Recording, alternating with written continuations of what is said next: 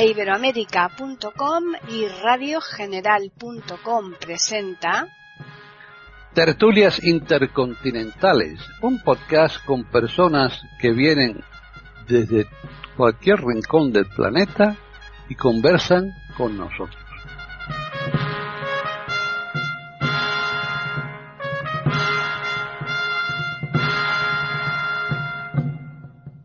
¿Qué tal? Bienvenidos un día más a Tertulias Intercontinentales en iberoamérica.com. Soy Paqui Sánchez Galvarro.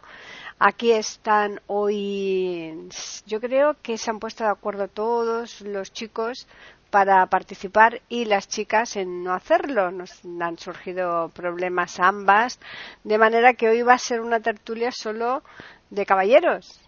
Y el tema es también muy, muy interesante, sobre todo para los que vivimos a este lado del charco.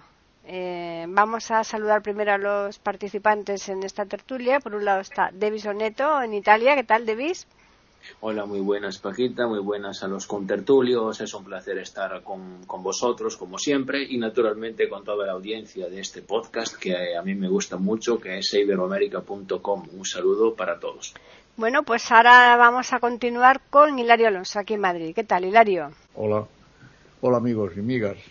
Eh, saludo a mis compañeros los contertulios, también a la audiencia, y espero que podamos intercambiar impresiones, opiniones, conocimientos y a ver si nos divertimos y aprendemos un poco. Y ahora vamos a saludar al único representante que está al otro lado del charco, que es a Jorge Muñoz. ¿Qué tal? Hola Paqui, un gusto saludarte a ti y a mis compañeros de tertulia. Efectivamente, hoy somos cuatro caballeros y una dama a la cual dedicamos este programa. Ay, muchas gracias.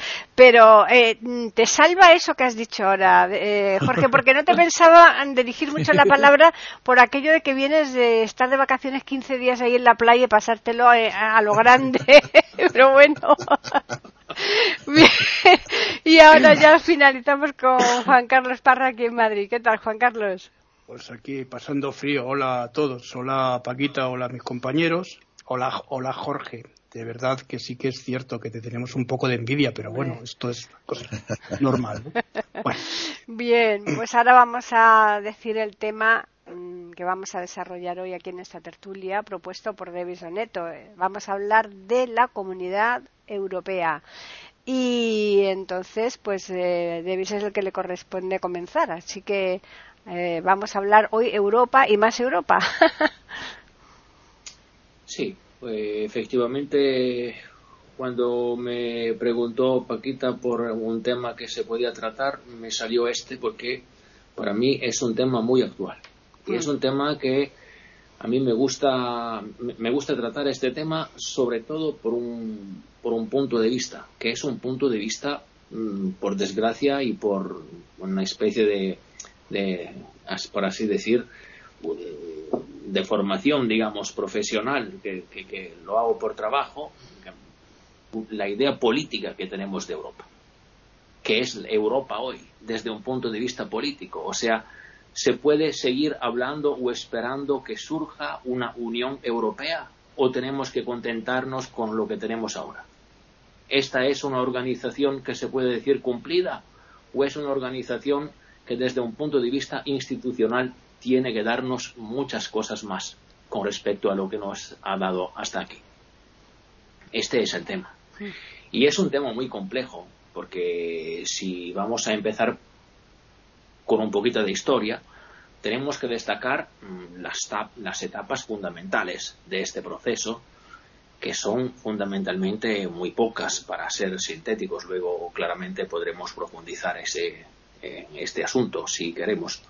Pero 1951, después de la Segunda Guerra Mundial, con la checa C E C K C A es la, la, la comunión eh, económica de carbón y acero. Y luego tenemos el Tratado de Roma de 1957, con el que se fundó la Comunidad Económica Europea y Euratom también. Y luego yo doy un salto y voy por directo a Maastricht. Maastricht es un tratado de 1992 con el que hemos planteado las bases, los fundamentos de lo que es ahora la Unión Europea. Es una unión que de momento cuenta con muchísimos estados. Eh, Italia eh, está entre los fundadores de, esta organización, de esta unión, con Alemania, con Francia, con Bélgica, con Holanda y con Luxemburgo. Esta era eh, en origen lo que era la, comunidad la comunidad económica europea, ¿no? En 1957. Luego, gracias a Dios, para mí, se han añadido, se han incorporado, mejor dicho, un montón de países, entre los cuales España y, muchísimos en los últimos años de Europa del Este. El tema es un tema que nos obliga a ponernos un problema. ¿Es posible que todo que todos estos estados puedan convivir? ¿Es posible que todos estos estados puedan encontrar un mínimo común denominador, para así decir? ¿Y es posible que se encuentre un acuerdo desde un punto de vista político entre todos estos estados? de momento lo dejo aquí y voy dejando palabra a los, a los contertulios. Muy bien, pues continuamos con Hilario. Bueno, el mercado común del Tratado de Roma, la Comunidad Económica Europea de 12 países, la Unión Europea de 15 países y después de 28 se va a Inglaterra y ya hay 27 pues, eh, como ha dicho muy bien Davis, es el ideal, eso lo digo yo, el ideal de una unión, el ideal de unos Estados Unidos de Europa. Pero eso está lejos. Hay una unión eh, de intereses económicos, básicamente, pero hay un conflicto eh, entre los países del norte y los países del sur. Los países del norte están plenamente desarrollados, son países industriales, son países de renta per cápita alta, son países de un nivel de vida distinto y naturalmente pues eh, ellos van a un ritmo. Los países del sur van a otro ritmo. De los países del sur hay un país que nos lleva ventaja a todos los del sur, que es Italia. Italia nos dobla, a nosotros, nos dobla en, PIB, en Producto Interés, en Producto Interior Bruto, perdón. Italia nos dobla. Italia hace coches, tiene varias marcas de coches potentes, con proyección internacional, coches que son de capital italiano y nosotros también tenemos coches, pero nosotros tenemos fábricas de coches, es decir, nuestros coches son de capital extranjero, son de materia prima extranjera y parte española, pero el capital es extranjero. Aquí está la Ford americana, la Renault, la Peugeot, son francesas, eh, la, la, alemana Volkswagen eh, y alguna otra. El Toyota, por supuesto, aquí no hay fábricas de Toyota. El Toyota es un coche japonés y no, eh, el Hyundai, que es un coche coreano, pues tampoco hay fábrica de Hyundai. Aquí no se hace el Hyundai.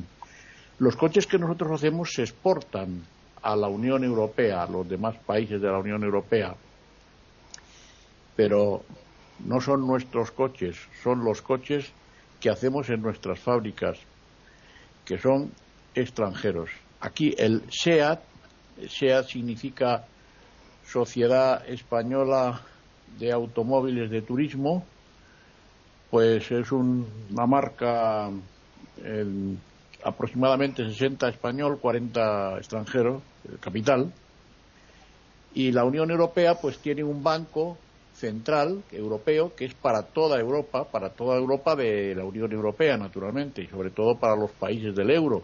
Todo el mundo no está en el euro de la Unión Europea, eso ya lo diremos luego. Si no lo digo yo, lo dirá alguien, pero bueno, si no lo diré yo también. Eh, y en síntesis, estamos muy lejos de la unión política, lejísimos.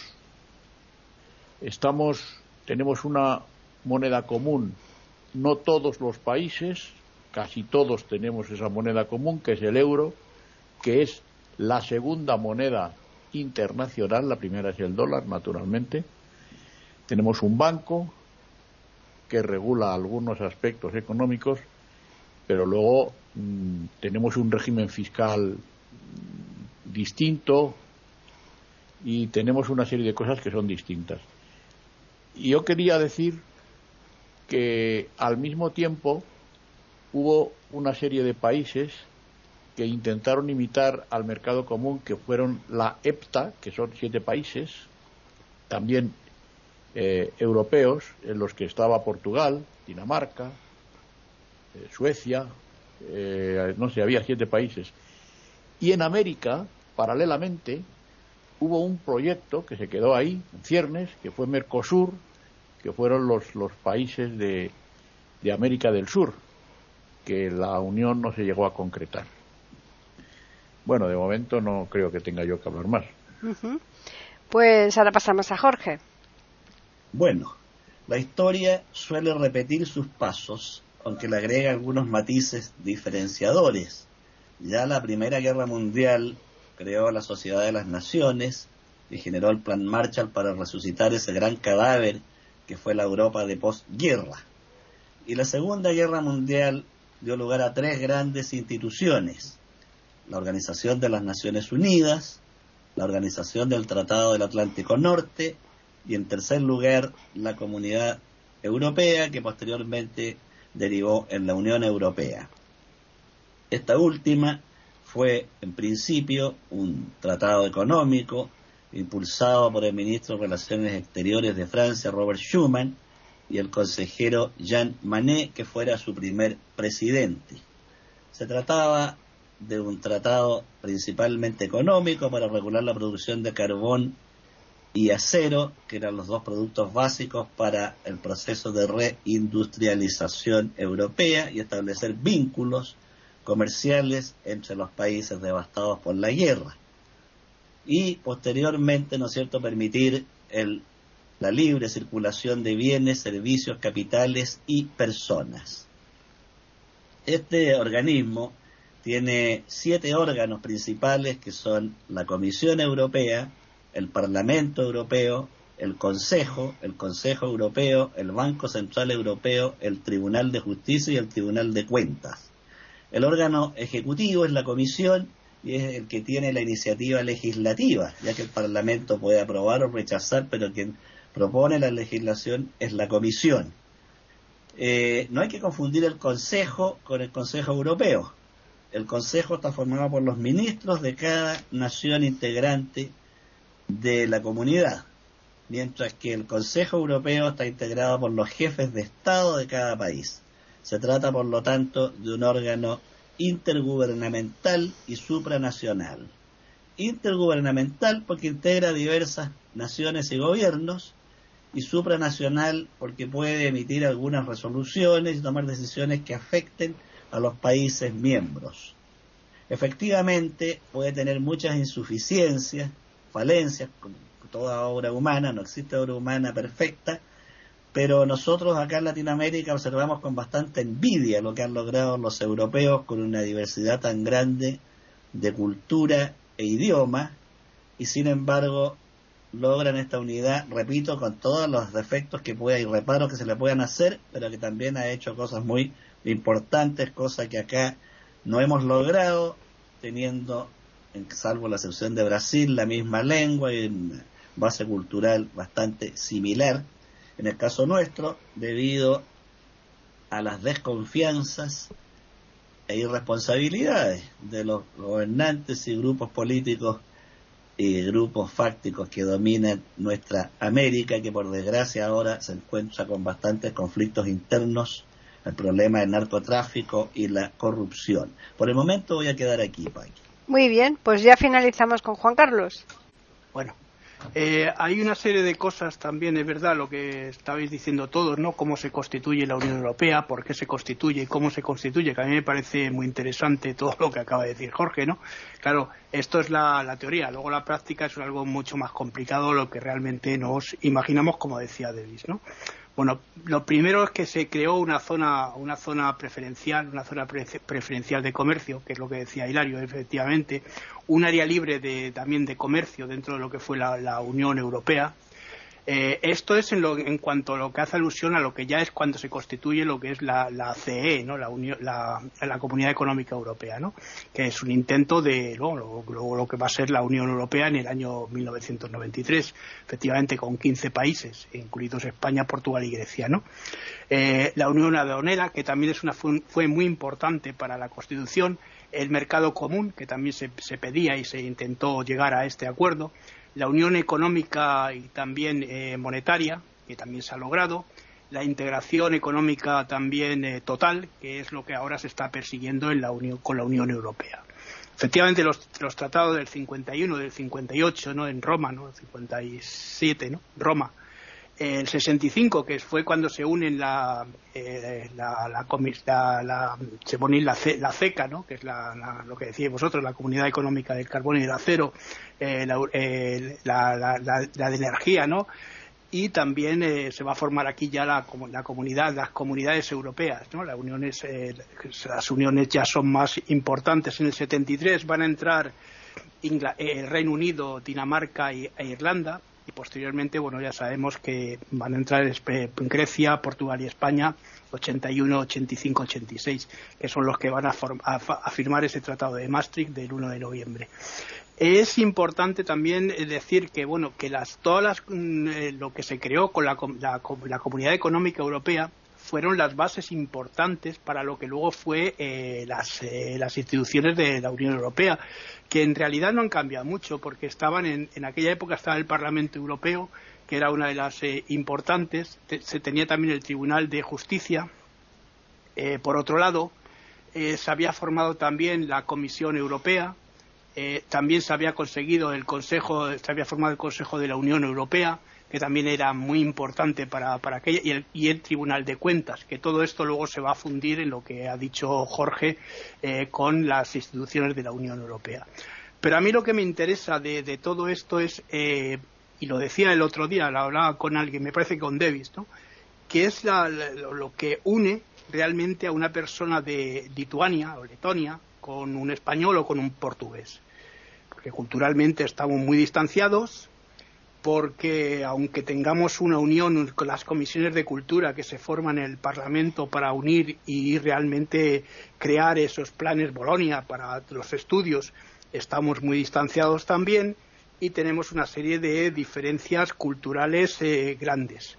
Ahora, eh, mm, tenemos una serie de principios también fundamentales de derecho que se han creado basados en todas las constituciones. Se intentó hacer una constitución europea que fracasó, yo recuerdo que aquí en España por lo menos votamos y votamos a favor de esa Constitución, pero fracasó por una serie de, bueno, de, cuestiones, eh, digamos, extrapolíticas, que luego si queréis hablamos de ellas, y cuestiones también por qué se hizo esa Constitución y cómo se hizo y para qué se hizo y por qué fracasó. Y luego tenemos también otra cosa importante dentro de la Unión Europea, que es que ya antes se habían intentado hacer otros acuerdos desde Westfalia, ¿no? la parte de Westfalia, se forma eh, la comunidad helvética, ¿no? que a mí me parece un. De verdad, es increíble cómo eh, Suiza se ha ido formando a lo largo de la historia, ¿no? formando esas, esos países, esos cantones y que van a, van a vivir en paz y durante muchos siglos y de, forma, de una manera ejemplar antes también hubo un intento, también la, Hansa, ¿no? que era la, todo el mercado que formaron entre los países nórdicos y fluviales en Europa, ¿no? Eh, Alemania, etcétera, que también fue un intento de crear una unión. Siempre, siempre se ha intentado crear una unión, pero por lo que yo he visto, suelen ser siempre uniones económicas. Evidentemente esto es importante, lo de la unión eh, económica. Y ahora se ha, intentado, se ha llegado a un acuerdo con esto del euro. Sí, eh, son 19 países los que entran dentro de lo que es el, euro. hay otros mm, otros países que tienen otros acuerdos. Hay un acuerdo especial de Dinamarca, por ejemplo, con, con Europa en cuanto a la moneda. Y luego hay otros 22 países que están en lo que ahora se llama el, espacio Schengen, ¿no? que es un eh, libre circulación, sin eh, documentación por todos los países, vamos con todos los plenos derechos. Si hubo un caso de un futbolista que logró que todo esto de los derechos eh, fundamentales de trabajo, libre trabajo en la Unión Europea se, se llegasen a un acuerdo importante que luego marcó jurisprudencia en lo que fue el Tribunal de Justicia de la Unión Europea que está en Luxemburgo. De momento lo dejo aquí y vamos hablando, si queréis, de todos estos, eh, temas. Están escuchando tertulias intercontinentales en iberoamérica.com. Muy bien, pues volvemos otra vez a Davis. Bueno, muy, pero muy interesantes todos los temas y todas las perspectivas que están poniendo mis contertulios, a los que le agradezco muchísimo. Yo oh, me considero un euroescéptico yo, sinceramente, no creo a esta, con perdón, liturgia o ideología de Europa totalmente unida. Yo tengo que considerar un par de cosas con respecto a lo que ha dicho ahora, por ejemplo, Juan Carlos cuando se refería a la Confederación Helvética. Claro, esta es una unión económica perfecta y se ha hecho una unión casi política en Suiza eh, se dice que la gente está muy bien. Luego tendríamos que destacar otras cosas sobre este Estado, el dinero, Segunda Guerra Mundial, nazis y cosas de este tipo, pero dejámoslo ahí. Yo lo que quería decir es que Europa tiene una historia distinta. Es una historia distinta porque aquí tenemos estados como por ejemplo Francia e Inglaterra que han peleado a lo largo de la historia un montón de siglos. Y ahora es bastante complicado pensar que estos países puedan encontrar un eh, interés común. Ahora Inglaterra, en efecto, se ha ido. Pero podríamos hacer el mismísimo ejemplo con Francia y España.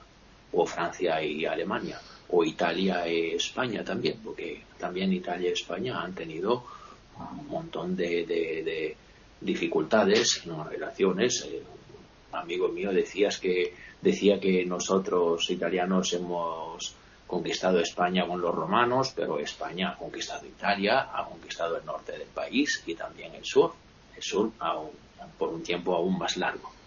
Es decir, tenemos un montón de intereses distintos. Y estos intereses distintos, desde un punto de vista económico, van a pesar mucho es una economía que pesa muchísimo sobre la política. En el sentido de que, por ejemplo, Italia ha tenido que disminuir muchísimo su, producción de leche porque ha tenido una controversia con, Francia y Francia ah, tiene derecho, según la Comisión Europea, que es, como ha dicho perfectamente Jorge, el organismo ejecutivo de la Unión, o sea, el gobierno, la Comisión Europea ha dicho que efectivamente Francia tiene mayor derecho en producir leche con respecto a Italia. Pues puede ser. Pero tendríamos que ponernos de acuerdo sobre eh, la razón y por la que tenemos que disminuir la producción de leche. O sea, si están diciéndome que en todo el mundo hay un montón de gente que está muriéndose de hambre, Europa, la Unión Europea, no podría por ejemplo, proponer una política comunitaria para exportar alimentos. No se puede intentar haber, no se puede intentar tener un mercado más amplio del, europeo si tenemos una sobreproducción de cierta merce, por ejemplo, de ciertos alimentos o de ciertas o de ciertos no sé qué vestidos o, o otra otra cosa. Yo ingenuamente puede que sea una ingenuidad, yo me pongo ese tipo de, de tema. Con respecto a todas las eh, instituciones que forman parte de Europa, en que Europa quiere identificarse, yo creo que eh, es muy interesante lo que ha dicho Jorge. Jorge ha hablado de un Consejo Europeo y de un Consejo de la Unión Europea, destacando perfectamente que no se trata del mismo organismo. Son organismos distintos, ¿verdad? Entonces, ¿por qué no se puede definir con mayor mm, puntualidad y con cierta, con cierta eh, claridad mm, las diferencias que hay entre, esta, entre estas dos instituciones? Es verdad que el Consejo Europeo es una institución informal porque no es formalmente reconocida entre las instituciones europeas, pero es una institución que se sobrepone, se sobrepone desde un punto de vista institucional a otras instituciones, porque está formada, lo ha dicho perfectamente Jorge, por todos los jefes de gobierno, que se reúnen dos veces al año. Pero entonces, ¿a qué me sirve tener unas instituciones con nombres tan similares y con unos objetivos que están no están definidos. No están definidos con muchísima claridad. Son, son temas enormes. También luego alguien lo dirá, porque en España se ha vivido ese tipo de, de, asunto de una forma distinta a Italia, yo creo, pero hemos tenido con España, por ejemplo, un problema de aceite, un problema con el aceite. Luego uh, unos compañeros de España o Juan Carlos Hilario, claramente si quieren, tendrán que eh, arrojar un poquito de luz sobre este, sobre este asunto. Y cada, cada vez tenemos problemas en encontrar un acuerdo de este tipo. Y acabo con, con, otro problema sobre esa, este tribunal de cuenta, eh, de justicia, perdón. Eh, la legislación dice que este tribunal de justicia puede ser, puede constituir la posibilidad para los italianos, los franceses, los españoles, los alemanes, de, de decir, de, recurrir desde un punto de vista judicial. Entonces, la justicia nacional cuenta más es más importante o es menos importante de la justicia europea. ¿Qué tipo de armonización, qué tipo de acuerdo, qué tipo de, de unidad se puede encontrar entre estos sistemas? Yo no me ocupo oh, precisamente de derecho, pero me parece una cuestión que tenemos que, poner sobre la mesa. Lo pongo como provocación, como provocación. Me, me interesa muchísimo ese tipo de, de debate. Y aquí lo dejo, aquí. Muy bien. Eh, sobre el tema de la leche que tú acabas de hablar, eh, el otro día oí a grandes empresarios del Castilla-La Mancha que peligraba bastante el tema del queso manchego por falta de leche aquí en España, porque no se puede eh, producir la leche que necesitan. O sea, que estamos en las mismas que vosotros. Y el aceite, desde luego, lo que es una vergüenza es que con la cantidad de olivares que tengamos, que tenemos nosotros aquí en España, que, que paguemos el aceite que tenemos que exportar de otros sitios a los precios que estamos nosotros pagando el aceite de oliva, cuando tenemos aceite para, para dar y vender, por favor. En fin, eh, pasamos a Hilario. Bueno, vamos a ver. Yo también soy euroescéptico, eh, Davis. Vamos a ver. En el norte se tira leche, en el norte de España se tira leche, porque toda la mantequilla y toda la leche prácticamente de Francia. Estamos muy lejos, muy lejos de constituir una unión efectiva. Tenemos una unión comercial, tenemos una unión económica a medias y no tenemos unión política en absoluto. ¿Por qué se ha ido Inglaterra? ¿Por qué se ha ido Inglaterra? Pues mirar, Inglaterra se va de la Unión Europea porque en la Unión Europea hay dos tipos de países. Unos países que emiten dinero y otros que lo reciben o lo recibimos. España no es emisor, España es receptor. Gracias al dinero de Europa, aquí se han hecho carreteras, se ha hecho el tren de alta velocidad y se sigue haciendo, se han hecho numerosas industrias, se han reciclado otras industrias, pero a cambio de eso, nuestra agricultura ha dejado de producir cosas buenas y ricas. Vamos a ver, Davis, el aceite, el aceite español lo tenéis vosotros, lo comercializáis vosotros. Es italiano, el aceite español es italiano. Igual que pasa con la compañía de la luz Endesa La compañía de la luz Endesa la ha comprado, la ha vendido el gobierno socialista de Zapatero a, a Enel, a la italiana Enel, que es del Estado italiano. Y entonces la compañía de electricidad Endesa mm, española es una filial de la compañía Enel, que es del Estado italiano. El aceite español grande, bueno, rico, como hojiblanca, como carbonel, eh, como coipe, ese aceite lo comercializa marcas italianas. Mm, para que naturalmente se venda en España, se sigue respetando la marca, pero, pero el amo es italiano, ¿eh? que conste. Eh, estamos lejos, muy lejos de, la unión política y estamos bastante lejos de la unión eh, de la unión eh, fiscal plena, muy lejos. Tenemos una unión monetaria, efectivamente, 19 países y tenemos una un espacio Schengen que se llama que es que no hay fronteras entre 22 países, no hay fronteras eh, es mucho, pues bueno, es mucho. Pero Italia aspira, perdón, Europa aspira a una unión política. Ese es el ideal, ese es el proyecto. Y ese proyecto, pues no, no funciona, está muy lejos.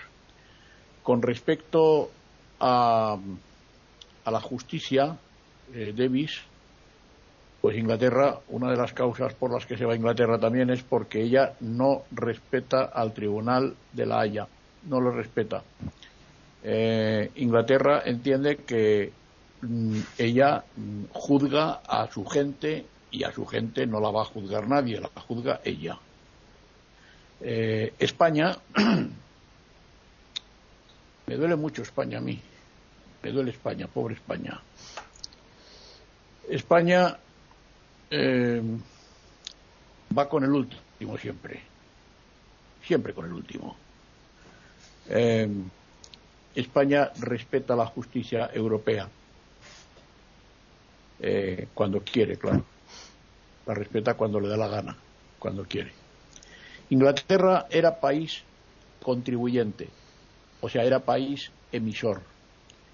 Contribuyente neto, porque claro, la Unión Europea es un club de socios que hay que pagar. Por estar en la Unión Europea hay que pagar. ¿Cómo se paga? Bueno, pues se paga, hay unas cotas y esas cotas las satisfacen los, los distintos países.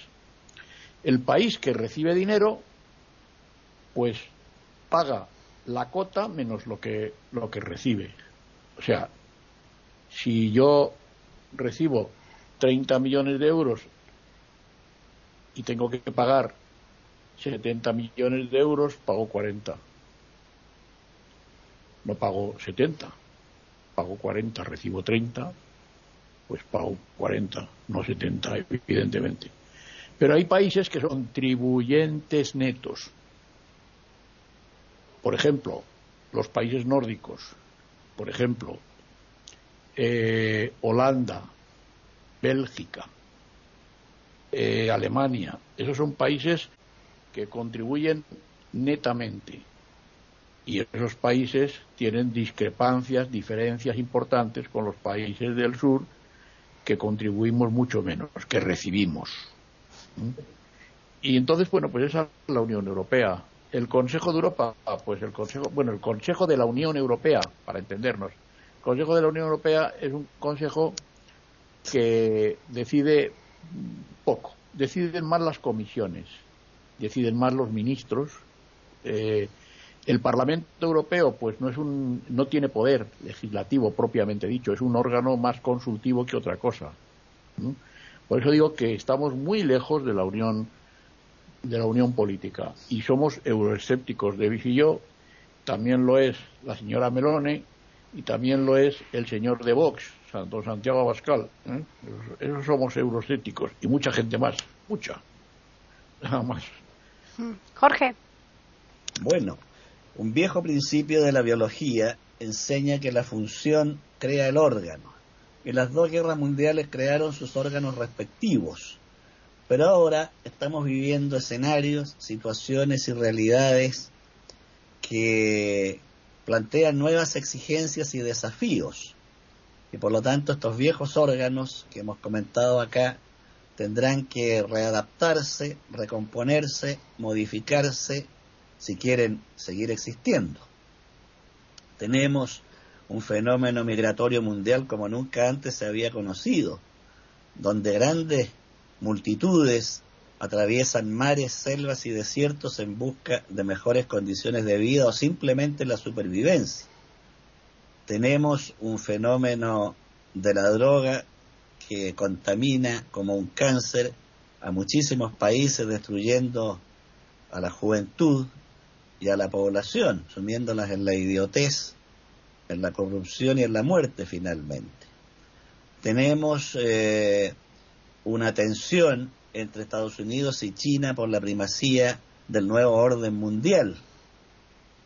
Tenemos una guerra entre Rusia y Ucrania que es un ajedrez cuyas piezas están moviendo silenciosamente las potencias, las cuales no tienen ningún interés en que acabe pronto, porque están probando sus piezas. Detrás de esta guerra se está dando un fenómeno silencioso en nuestras propias narices, que es un reordenamiento del poder mundial en dos grandes bloques, el oriental y el occidental. Por supuesto, esto existió antes ya, cuando durante la Guerra Fría el bloque oriental estaba liderado por la Unión Soviética y el occidental por Estados Unidos.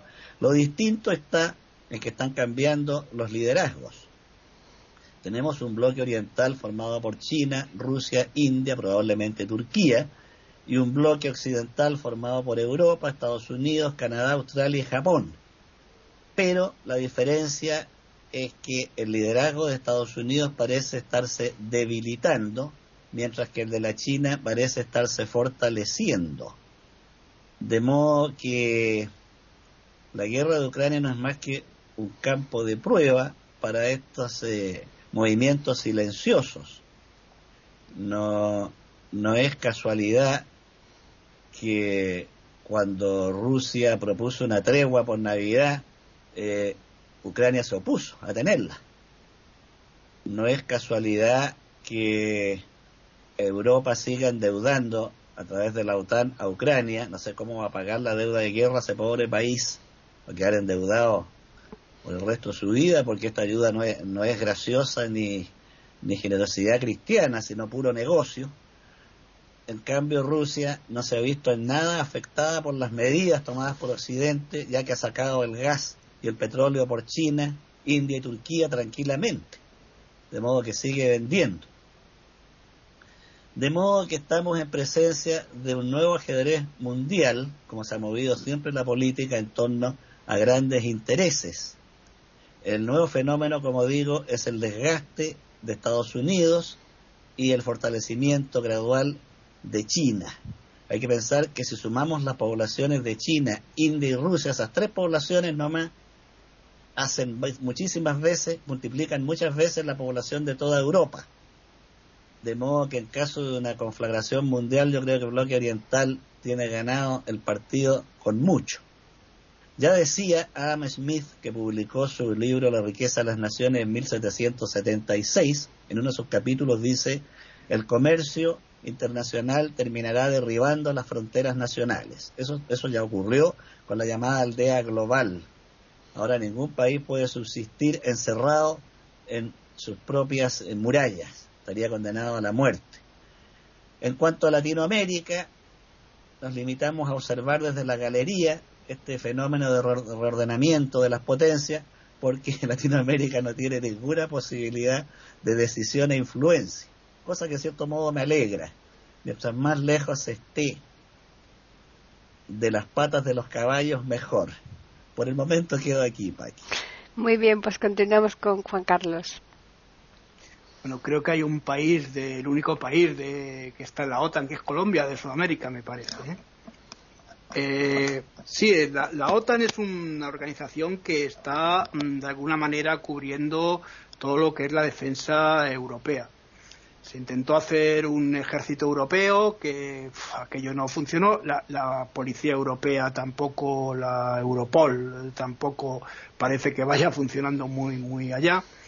estamos ante una unión económica. Pues claro que estamos ante una unión económica. Y es verdad que Inglaterra se marcha cuando ve que muchos países están entrando. En el año 93, cuando éramos solo 15, pues bueno, tampoco le importaba llevar tanto el peso de los países que habían entrado, porque España también estaba, era un país que estaba en pleno auge. Sin embargo, pues cuando empiezan a entrar países del este, como decía Davis al principio, eh, Lituania, Letonia, Estonia, Hungría. Pues bueno, pues Inglaterra dice, bueno, es que no vamos a estar soportando aquí el peso de todos los países para que nosotros no nos llevemos nada. Evidentemente es así. Bueno, eh, a mí lo que me preocupa, eh, que también me preocupa la, parte económica, es la parte cultural, la parte de que, cómo se tiene que formar un país. Evidentemente vemos la diferencia entre Estados Unidos y Europa. Estados Unidos tiene una unión cultural, no solo económica, tiene una unión cultural a través de su lengua, a través de su forma de ser. Y esto se ha procurado tener durante siglos, durante, bueno, siglos, los dos siglos que llevan como, país, como nación. Es verdad que luego ha empezado a entrar mucha gente con eh, otra cultura, por ejemplo la cultura hispania, hispánica, que está mm, teniendo muchas eh, eh, personas que hablan español. Y esto es lo que se está temiendo también en Estados Unidos, que esto se rompa por ahí. Pero bueno, el problema está también en lo que decía Jorge, ¿no? Las economías eh, mundiales están cambiando. Se, está, se está llegando pues a bloques distintos, ¿no? Estamos en los bloques de la Guerra Fría. Estamos hablando de que China, el, el, eh, el, dragón amarillo está despertando se está convirtiendo en algo como se, decía no importante no importante importantísimo no solo en la parte económica que también sino la influencia que puede tener sobre otros países, por ejemplo, como Rusia. Y en cuanto a lo que es la Unión realmente, eh, bueno, pues sí, los parlamentos nacionales tienen su fuerza. De hecho, el Parlamento húngaro está más a favor de lo que es eh, eh, Rusia que a favor de Europa. Este tipo de cosas, mientras que haya estas disensiones y haya este tipo de diferencias, la Unión Europea no va a tener una unión total. no lo vamos a poder tener por cultura, por lengua, por un montón de cosas más que nos separan. Y es verdad lo que dices tú, eh, Jorge, los países pequeñitos que, bueno, pues están llamados a, si están aislados, están llamados a la desaparición. Por eso me extraña que haya nacionalismos tan aferrados como el catalán aquí en España o, el vasco, que todavía sigan con ese ideal. A mí me parece que son ideales, eh, sí, románticos, pero no son efectivos. Eh, después, pues mira, hay muchos países, como tú comentabas, Turquía, Turquía está en la OTAN y Turquía eh, le debe una lealtad también a Europa. No creo que vaya a hacer nada en contra de los intereses europeos por estar dentro de esta organización. Y como son intereses muy cruzados y extraños, a mí todo esto me resulta un poco complicado. ¿eh? Lo dejo aquí porque luego quiero hablar también de otras cosas, si queréis, en la, ronda que hagamos final. ¿eh? Están escuchando tertulias intercontinentales en iberamérica.com. Muy bien, pues ya comenzamos la tercera ronda con Devis. Vamos a ver, tenemos muchísima tela que cortar por aquí. Entonces, yo creo mm, una cosa. Cuando oh, ha caído el muro de Berlín en 1989, teníamos una gran ocasión y la hemos desperdiciado. No hemos sabido aprovechar de esta ocasión. Si tenemos que hablar de geopolítica, por ejemplo, nosotros no hemos tenido la fuerza, la voluntad de decirles a Estados Unidos que la OTAN tiene que ser mm, borrada de la historia. La OTAN no tiene sentido. En este tipo de contexto habríamos podido ganar un poquito de autonomía, un poquito de independencia con respecto a Estados Unidos. Esto no ha ocurrido. Con lo cual, no habiendo ocurrido, nosotros nos encontramos en una situación paradójica en que estamos agradecidos a Estados Unidos y efectivamente yo también como italiano, sobre todo como italiano estoy agradecidísimo a Estados Unidos. ¿Por qué? Porque me han dado la libertad. Yo eso no me lo olvidaré nunca.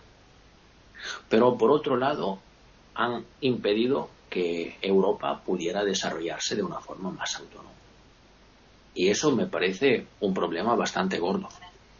Gordo porque, sinceramente, eh, también Estados Unidos con una Europa funcionante, una Europa que pudiera ser una voz capaz de hacer una mediación política, habrían tenido más éxito ahora con esa cuestión de Ucrania, por ejemplo.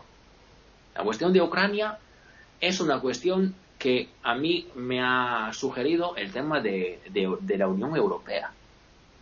Porque desgraciadamente, desde un punto de vista diplomático, estamos en una Unión Europea prácticamente inexistente, que está prácticamente siguiendo paso a paso todo lo que están haciendo Estados Unidos.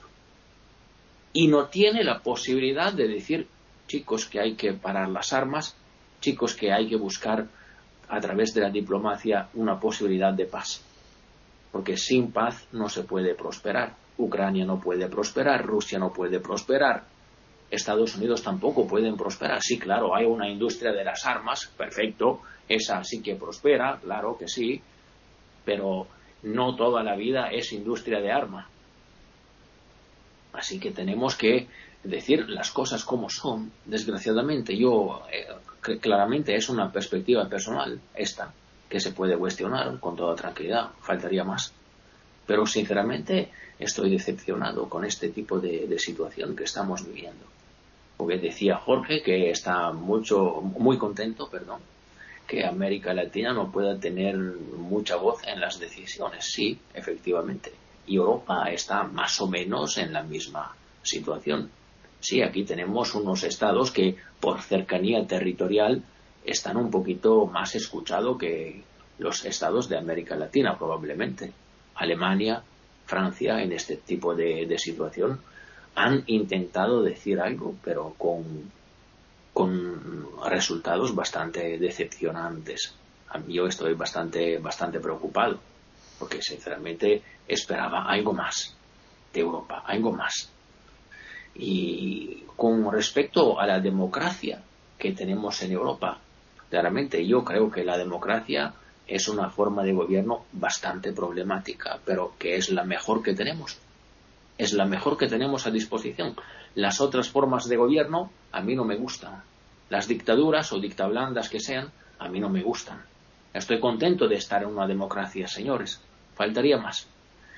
Pero yo estoy en Roma y hay un parlamento que está en Bruselas.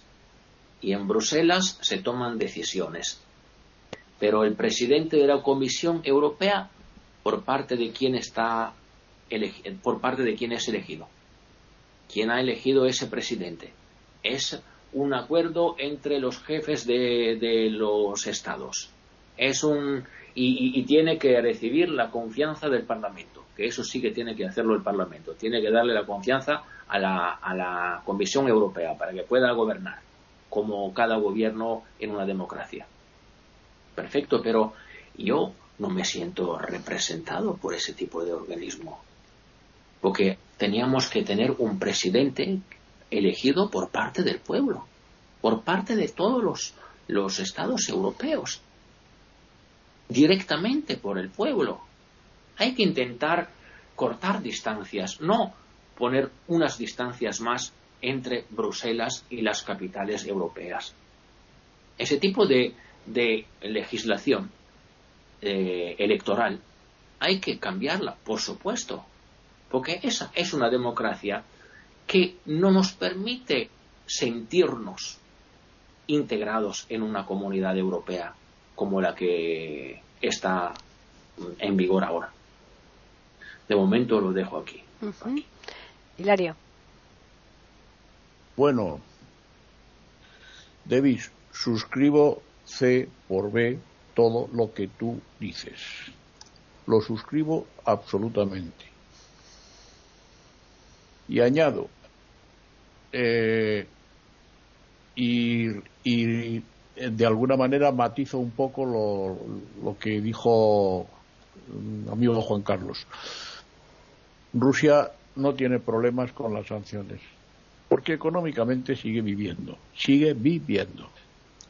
Nosotros ahora no compramos el gas a Argelia por una idiotez del actual presidente del gobierno y se lo compramos a Rusia. Pero el presidente del gobierno dice que Putin es un criminal de guerra, pero nosotros compramos prácticamente casi todo el gas que usamos se lo compramos a Rusia en este momento. Se lo comprábamos a Argelia, que además nos lo daba mucho más barato, y ahora se lo compramos a Rusia. Seguimos comprando gas a Argelia, pero menos. Se lo compramos a Rusia.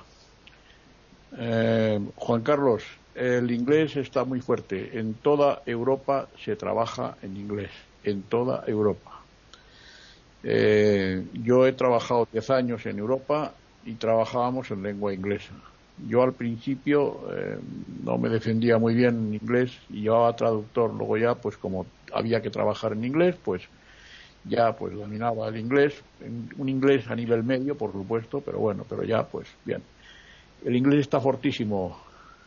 Yo veo todavía lejos a eh, la rivalidad comercial entre China y Estados Unidos todavía está lejos, ¿eh? Hay una rivalidad comercial, evidentemente.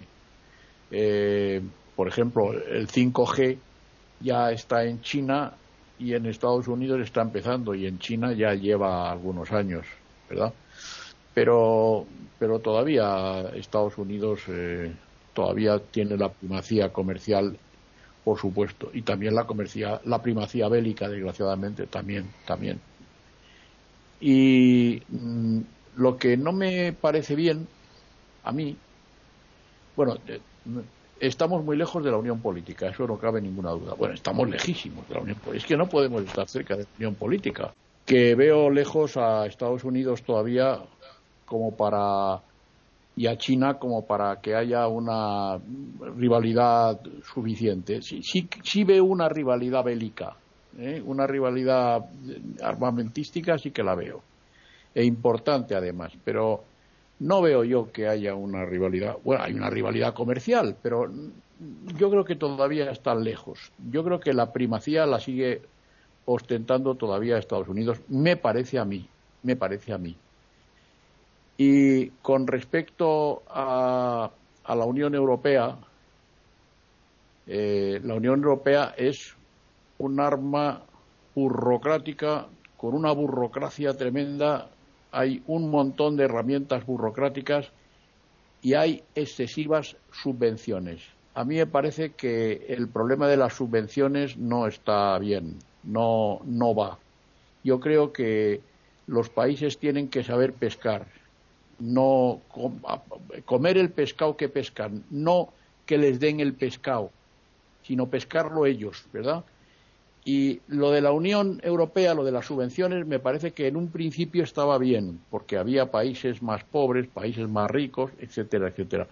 Pero ahora la gente ya se va igualando, se va igualando. Es evidente que los países del norte no son los países del sur. Los países del este, evidentemente, eh, el, imperio comunista se ha desmembrado, se ha desmoronado, se ha derribado, y para cambiar de política, para cambiar de, de, desarrollo, de dinámica, pues no es fácil. Eso no es ni muchísimo menos fácil.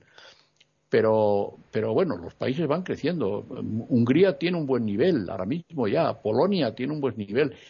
Irlanda, Irlanda estaba en los países del sur, que Irlanda no es del sur, es del norte, pero Irlanda estaba equiparaba a los países del sur, a Grecia, Portugal, a Italia, España. Bueno, eh, ahora mismo Irlanda está por encima de nosotros. Eh, Irlanda es un gran país, Irlanda del Sur, naturalmente. Eh, nos ha triplicado en, renta per cápita y en Producto Interior Bruto, nos ha triplicado proporcionalmente, porque es un país más pequeño que, que nosotros, que Italia, que España. Es un país mucho más pequeño, pero está mucho mejor. En este momento está mucho mejor. Y ya no es un país eh, receptor, ya es un país emisor, ¿verdad? En fin, espero que si la Unión Europea eh, consigue su unión política será cuando yo, yo ya no esté, no exista. Ahora mismo no lo veo. Nada más. Tú tan alegre como siempre, Hila. Jorge. Te voy a contar una anécdota. Un cuñado mío que viaja tiene un hermano que vive en Canadá, entonces viaja y todo. Estando en Las Vegas, en Estados Unidos, se fue a una tienda de productos caros a comprarse unas zapatillas a su gusto. Cuando llega al hotel, abre la caja, las examina, decía Made in China. Aquí en Chile, toda la industria textil chilena quebró y desapareció. Y se apoderó de ella la industria china. Antes en, Chile habían barrios enteros de venta de ropa en manos de los árabes. Desaparecieron, ahora todo es chino. El principal comprador de cobre chileno es China. Ya entró en la industria del litio chileno China. La más importante industria del litio norteamericana, uno de los socios es China. De modo que tengo mis dudas en cuanto a lo que dice Hilario respecto a la superioridad norteamericana. Y en lo militar, China podría decir lo que dijo Ho Chi Minh. Ho Chi Minh cuando defendió Vietnam hizo la siguiente declaración. Cada diez hombres que nos maten los occidentales, nosotros mataremos uno de ellos y será suficiente para ganar. Y ganaron la guerra. Entonces tengo serias dudas de, de que Estados Unidos pueda rivalizar, no digo hoy día, pero a futuro con, con China, que ya es una potencia. De hecho, toda la deuda eh, externa norteamericana está en manos de los chinos, la compraron los chinos. La Coca-Cola para salvarse de la quiebra fue a suplicarle a los chinos que la dejaran entrar. De modo que estamos llenos de casos para ver cómo China sostiene en buena medida la economía mundial. Ahora, volviendo a la Unión Europea, eh, ah, perdón, a China le agregamos eh, la India, la producción de camiones, motocicletas, motos y computadores de la India fenomenal, al menos como llega acá a Latinoamérica. Bueno, volviendo a la Unión Europea, eh, ustedes obviamente que están más al tanto por vivir la situación. Yo la puedo leer, la puedo observar un reportaje, pero ustedes la están viviendo. Tengo entendido que Inglaterra no le ha ido muy bien con el Brexit y que muchos sueñan con volver a la Unión Europea. En, el tema de salud, Inglaterra ha tenido graves problemas con la cantidad de médicos, enfermeras y paramédicos que tuvieron que regresar a sus países de origen y trabajaban en, Inglaterra. Eh, hará una semana atrás observaba un reportaje en la televisión de la cabaña que, tiene graves problemas en Inglaterra con el suministro de frutas a su población. De modo que no sé si fue tan buen negocio de Inglaterra irse de, la Unión Europea. Hay que recordar que ese fue un sueño de David Cameron, que lo concretó Boris Yeltsin y, perdón, Boris Yeltsin no, eh, eh, eh, Johnson, Boris Johnson, y terminó bastante mal su gobierno. De modo que yo no sé si podemos dar por muerta a la Unión Europea, no sé qué capacidad tendrá de recomponerse, pero también creo que debemos pensar que en los dirigentes de la Unión Europea y en los gobiernos que la integran, habrá gente que está observando todo esto que nosotros comentamos con mucho más detalle y asesores para ver cómo sobrevivir y enfrentar las nuevas realidades. Pero la humanidad ha dado muestras de sobrevivir a cuanta catástrofe existe. Cuando uno lee la historia universal, tenemos en Europa ciudades enteras diezmadas por las pestes. Eh, David debe saber mejor que nosotros lo que pasaba en Italia con Florencia, por ejemplo, y otras ciudades, como lo narra el de Camerón, ¿no? Que surge en una peste, donde se esconden estos muchachos en un castillo a contar historias para evitar la peste. Las guerras, las guerras de religiones, las invasiones. Eh, y sin embargo, la humanidad sigue allí. Leía hace un tiempo eh, en un libro un economista, un ingeniero comercial, que para enfrentar sus propias penurias personales, cuando tenía momentos malos en el trabajo, en su vida personal, dice que acudía a su biblioteca, se paraba frente a los libros de historia y a ojos cerrados elegía cualquiera de ellos. Luego, a ojos cerrados, abrían cualquier página del libro y se ponía a leer. Luego decía, si la humanidad ha sobrevivido a todo este cúmulo de catástrofes, ¿por qué me voy a publicar yo por estar un tiempo sin pega? Ya va a llegar ya. De modo que la humanidad ha demostrado, como ninguna otra especie, se han extinguido los dinosaurios, se han extinguido felinos, se han extinguido aves, y el ser humano sigue allí para bien o mal del universo. De modo que, eh, aunque el escenario actual no es halagüeño, es sombrío, también podemos tener esperanza de esta capacidad de sobrevivir, aunque sea a lomo de muchas brutalidades. Por el momento quedo aquí, Paqui. Muy bien, pues finalizamos con Juan Carlos. Bueno, se, ha dicho, se han dicho muchas cosas, ¿verdad? Eh, hombre, yo sí que creo, estoy, primero tengo que decir que yo también soy euroescéptico. Yo era muy pro Europa antes de todo esto, ¿no? Pero visto lo visto me, fui volviendo poco a poco euroescéptico, ¿no? Yo creo que como mucha gente. Mirad, eh, teníamos una moneda que era la peseta, es una moneda que era muy interesante, pero el problema que tuvimos es que cuando llegó el euro eh, se empezó a hacer los llamados redondeos, que a mí lo de los redondeos me parece absurdo, porque aquí los redondeos se fueron de mil pesetas a diez euros. Claro, mil pesetas son, eran, son seis euros y claro, quisieron compararlo con los 10 euros que son 1.600 pesetas. Claro que hubo eh, mucha gente que empezó a, ver qué pasaba con los precios, que todavía ha subido. Efectivamente, cuando llegó el euro, todo subió, menos en algunos países como Alemania, Inglaterra, eh, Inglaterra no porque tenía la libra, pero los países que eh, adoptaron el euro, que supieron adoptar el euro a sus necesidades. Una cerveza si costaba dos marcos, luego empezó a costar un euro con cinco, que era prácticamente lo mismo. Bueno, en cuanto a eso, eh, yo sí que creo que Estados Unidos es eh, la potencia, pues, mientras que la industria americana siga estando en, manos de, bueno, de las tabaqueras, de las eh, farmacéuticas que están en Estados Unidos, las grandes farmacéuticas, todas las grandes empresas e industrias, no estamos hablando de industrias ya de, de de, de, de calzado, estamos hablando de industrias que son las que realmente gobiernan el mundo, Estados Unidos va a seguir manteniendo esa hegemonía. Es verdad que ha tenido problemas con lo que tú dices, la Coca-Cola y tal, pero son minucias comparado con lo que es la economía potente del mundo. Es a lo que yo me refiero, ¿no? Después, pues bueno, sí, es verdad que Inglaterra se ha marchado y se están haciendo encuestas y por lo visto hay un 58% que quiere volver a la Unión Europea. ¿eh? Eh, ¿Por qué? Pues porque la Unión Europea es un refugio. Inglaterra está llamada a estar en Europa. ¿Por qué es Europa? Por mucho que ellos se empeñen en llamarnos el continente. Inglaterra siempre ha estado en todos los conflictos importantes. En la Primera Guerra Mundial, en la Segunda Guerra Mundial, e Inglaterra fue el impulsor de la lucha contra Hitler. Simple y llanamente. Fue una, es, de las que siempre ha estado y tiene que estar, porque es una, una potencia en grande. Luego, el mercado, el mercado de Inglaterra, pues fíjate, efectivamente, si lo hubieran organizado bien, Inglaterra tiene, está en la Commonwealth todos los países de la Commonwealth pueden trabajar y colaborar con, Inglaterra. Y lo hubieran hecho bien. Lo que pasa es que Inglaterra salió mm, muy mal haciendo un Brexit un tanto extraño, bajo mi punto de vista. Ojo, ¿eh?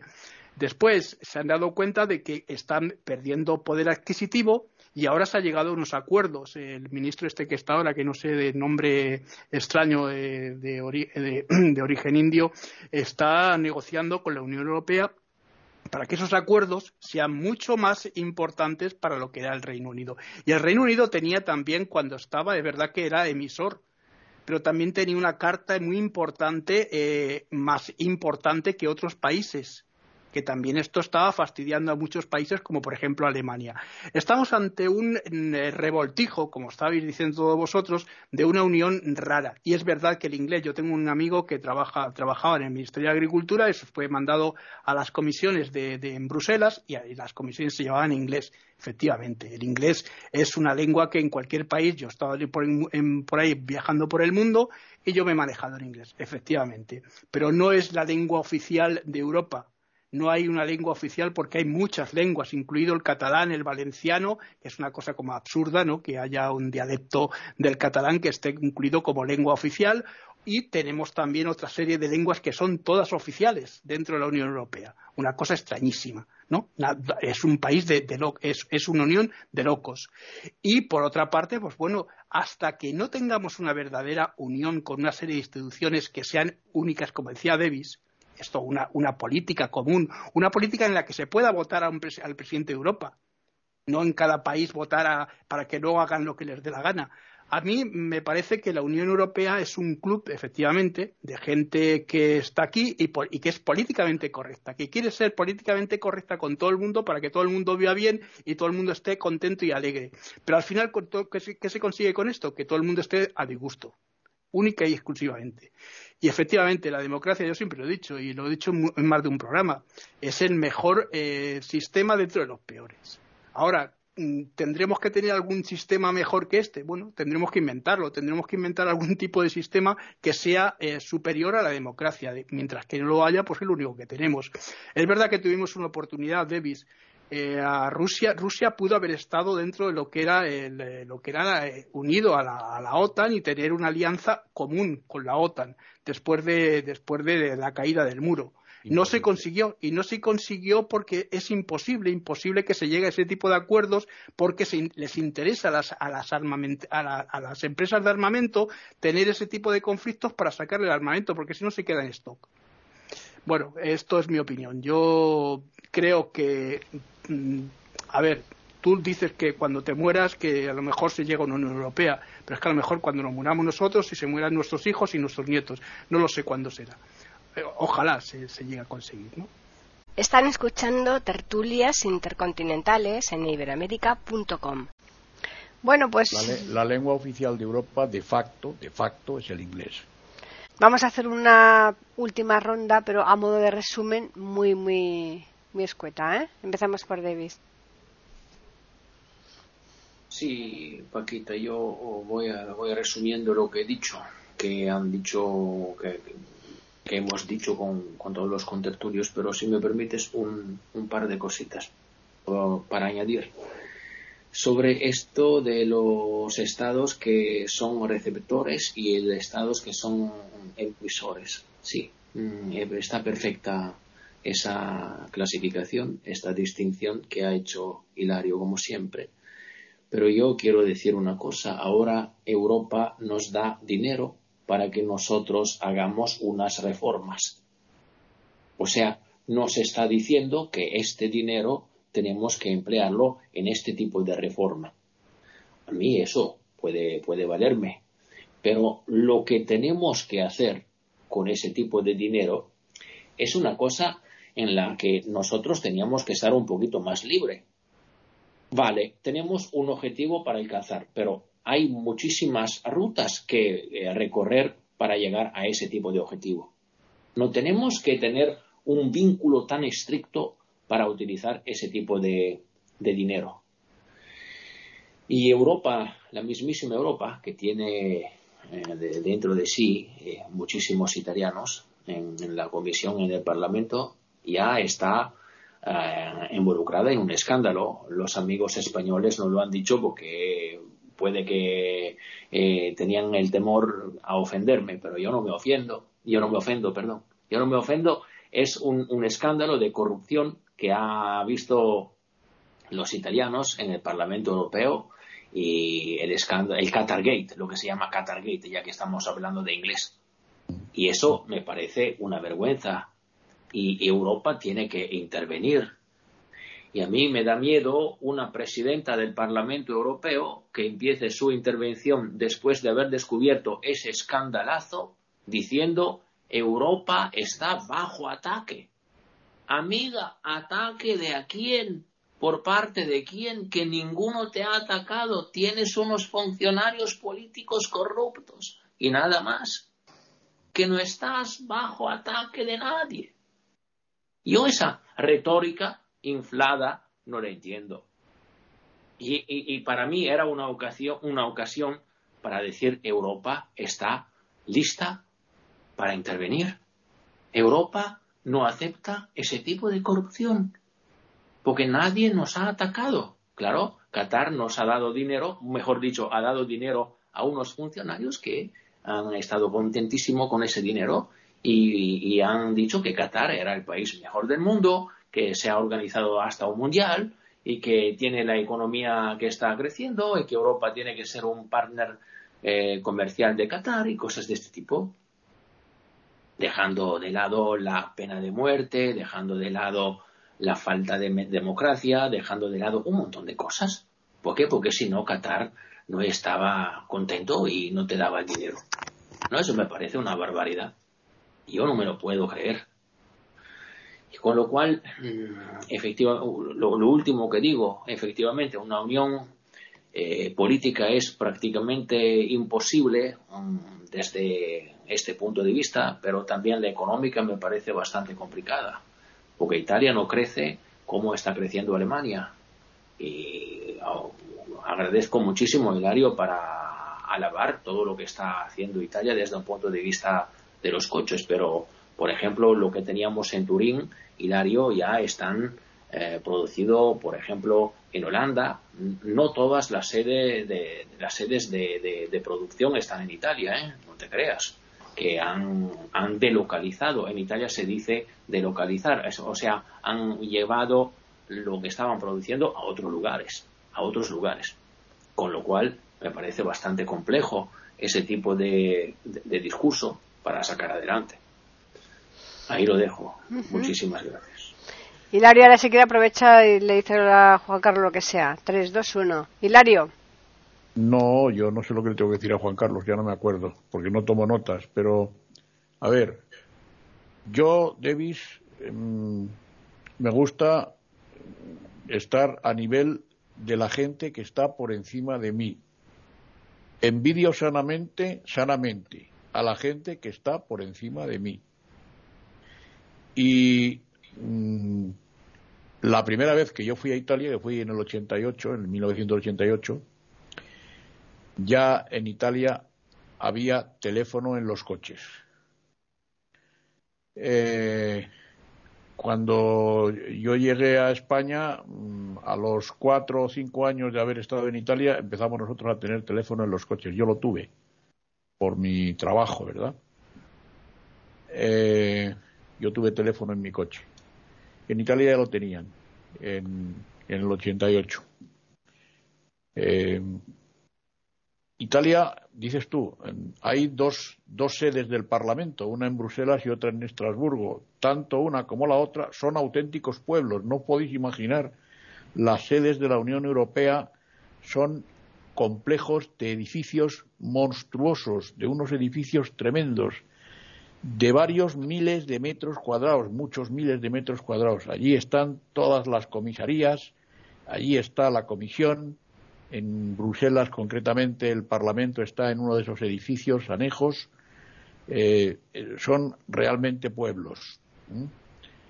Yo mm, sigo definiéndome como euroescéptico, veo muy lejos la unión política el proyecto definitivo, definitivo de la Unión Europea es la unión política y ahí se enmarca, se encuadra, se encardina la unión eh, económica y eso está lejos, eso está muy lejos.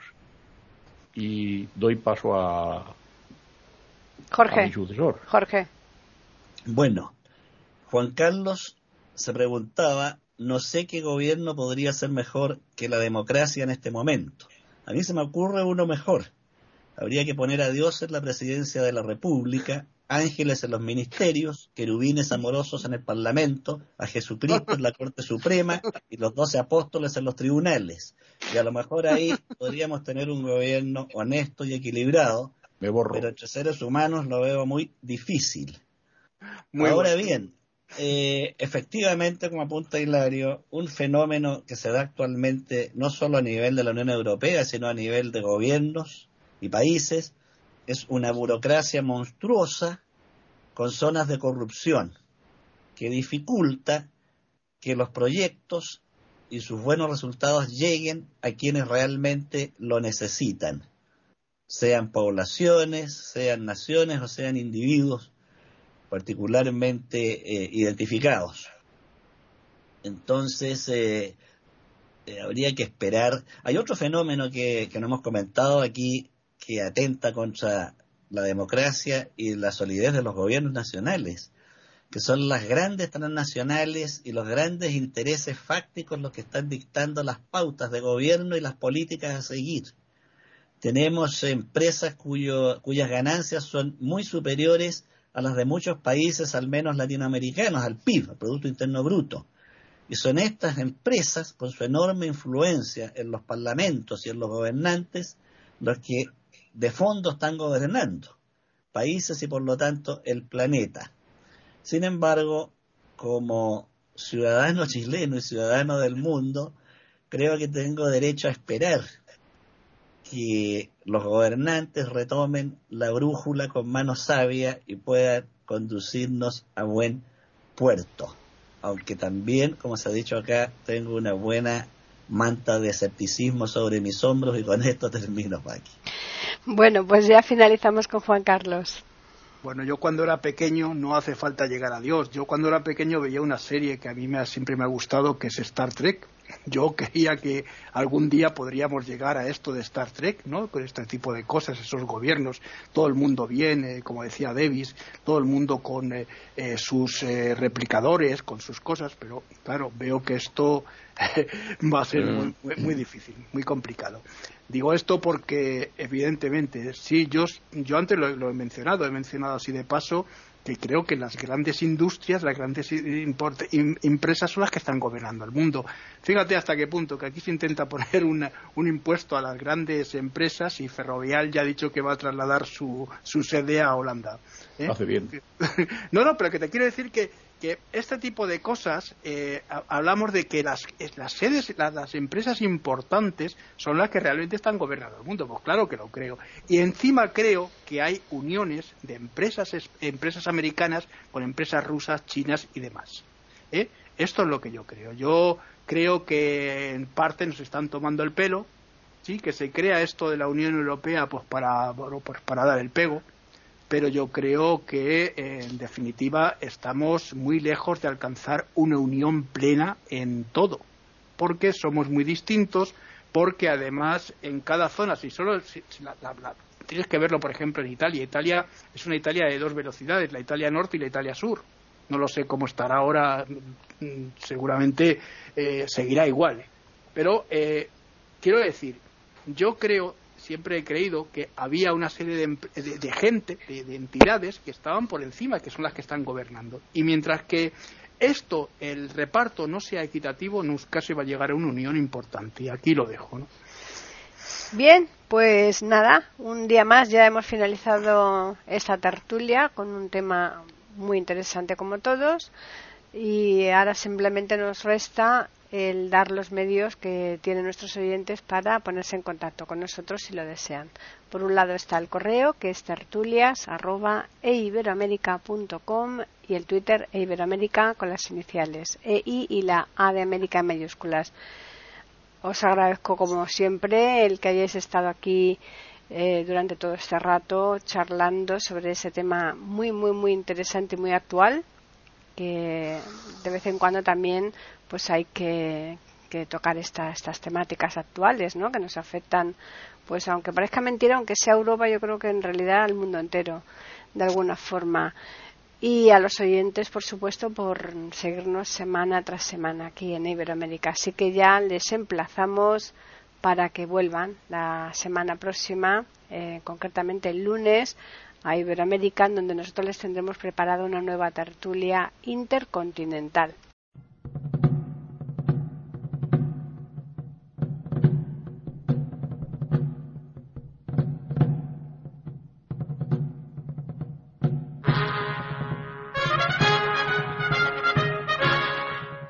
Acabamos de ofrecerles el podcast de tertulias intercontinentales aquí en iberoamerica.com y radiogeneral.com. Regresen la semana que viene para un nuevo episodio. Hasta la próxima semana.